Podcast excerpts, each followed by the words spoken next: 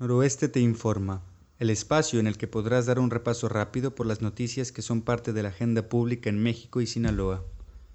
Hoy es viernes 23 de julio de 2021 y estos son los temas de los que debes estar enterado porque son parte de la conversación pública. Soy José, del periódico Noroeste. Bienvenido.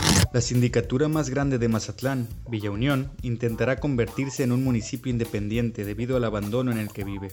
Afectado por su cercanía al puerto, Villa Unión busca decidir su propio futuro con la creación de un nuevo municipio en Sinaloa. Aun y cuando no hayan realizado el examen del Ceneval, la UAS admitirá a todos los estudiantes que tengan una ficha de inscripción. El rector de la máxima casa de estudios, Jesús Madueña, dio a conocer que no se quedará ningún estudiante fuera. Los escuinapenses entre 30 y 39 años de edad tendrán la oportunidad de vacunarse contra el COVID-19 este fin de semana. Como parte del programa de vacunación a gran escala en Sinaloa, este grupo recibirá su primera dosis y la próxima semana se inmunizará a los de 18 años en adelante. El asesinato de dos morenistas en el municipio de Sinaloa fue condenado por el Congreso del Estado, donde se realizó un minuto de silencio y se hizo un llamado a la justicia. Los legisladores recordaron la muerte de manera violenta de Esteban López Beltrán y José Ramón Rubio López.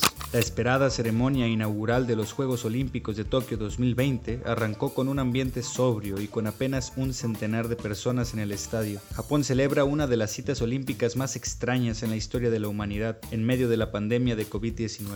Mientras el mundo observa los Juegos Olímpicos y la pandemia continúa haciendo estragos, la Liga MX de fútbol arrancó su nueva temporada. En el primer juego, los equipos del América y Querétaro lo intentaron, pero no pudieron abrir el marcador repartiéndose los puntos. Manuel Cloutier alerta sobre la de Pemex, a la que califica en quiebra técnica, mientras el gobierno federal anuncia que creará una empresa para distribuir gas. Para el empresario sinaloense, en lugar de crear este tipo de empresa, el gobierno debería esforzarse por resolver el problema financiero de Pemex. Esos son los temas de los que debes estar enterado este viernes 23 de julio. Este y muchas noticias más las encuentras en el portal www.noroeste.com.mx. Muchas gracias por escucharnos. Hasta mañana.